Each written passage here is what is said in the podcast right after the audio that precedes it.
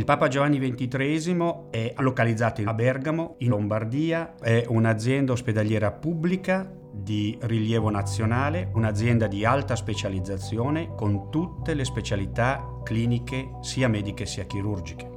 La mobilità al letto del paziente è il nostro obiettivo strategico e l'iPad è lo strumento che abbiamo scelto per poterlo realizzare. Dopo l'implementazione della cartella clinica informatizzata, collaborando con i medici, ci siamo resi conto che avevano bisogno di nuovi modi per accedere alle informazioni. Ogni giorno abbiamo più di 1700 visite specialistiche che i nostri medici erogano. Prima dell'iPad si doveva uscire da una stanza, andare in un punto fisso, cercare una postazione fissa, fare un lavoro che era stato fatto precedentemente. Al letto del paziente il medico ha bisogno di poter guardare la radiografia, l'elettrocardiogramma, i dati di laboratorio e questo adesso lo fa senza dover uscire dalla stanza.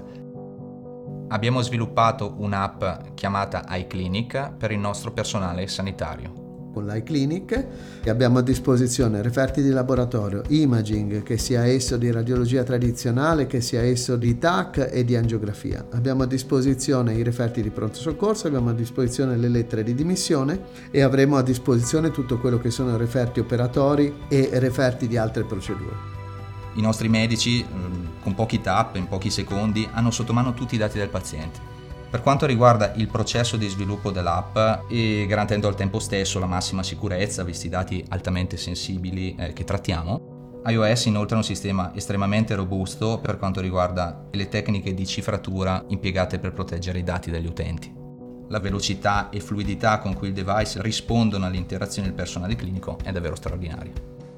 Per noi medici iPad rappresenta un partner ideale Grazie al teleconsulto si può chiamare un collega, utilizzando iClinic possiamo parlare, condividere immagini e referti in tempo reale. Possiamo anche essere interattivi sulle immagini e referti, per esempio tracciare linee sui referti radiografici, di modo che sottolineiamo o no certi particolari. L'iPad evita di aprire continuamente 3-4 tipi di software. Il principale feedback che abbiamo ricevuto da medici e infermieri è quello di eh, sentirsi più liberi nel dedicare più tempo ai pazienti.